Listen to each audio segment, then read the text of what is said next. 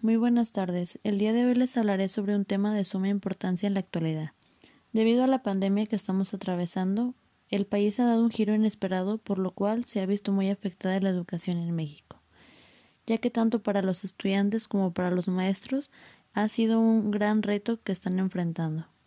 A causa de esta nueva normalidad, las clases han sido en línea. Esto ha afectado bastante a muchos estudiantes a lo largo de estos meses a distancia.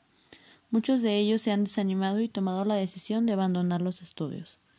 Esta modalidad de estudios se caracteriza fundamentalmente por la separación física de los profesores, el uso de la tecnología de información y comunicación. El docente se convierte en un facilitador y asesor del aprendizaje, un creador de situaciones con medios innovadores que permiten al alumno lograr los cambios de conducta y el desarrollo de las habilidades que necesitan desde casa.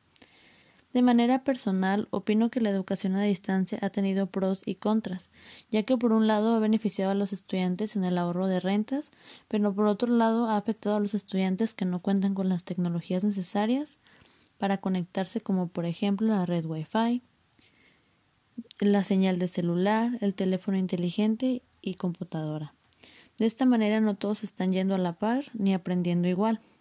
En caso de los estudiantes normalistas, les ha afectado de manera indirecta en la práctica, ya que se ha tenido que implementar desde sus comunidades y no en todos los casos se ha tenido respuestas tan favorables de las educadoras al ofrecer nuestro apoyo.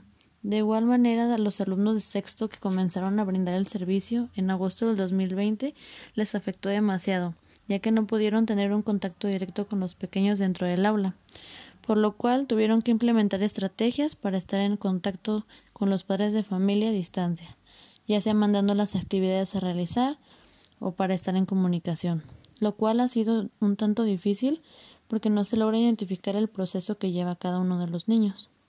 Para concluir con este breve espacio de información, quisiera agregar que a pesar de lo difícil que ha sido esta nueva modalidad, la educación y los docentes han sabido superar cualquier obstáculo e implementar estrategias para que los estudiantes sigan adelante.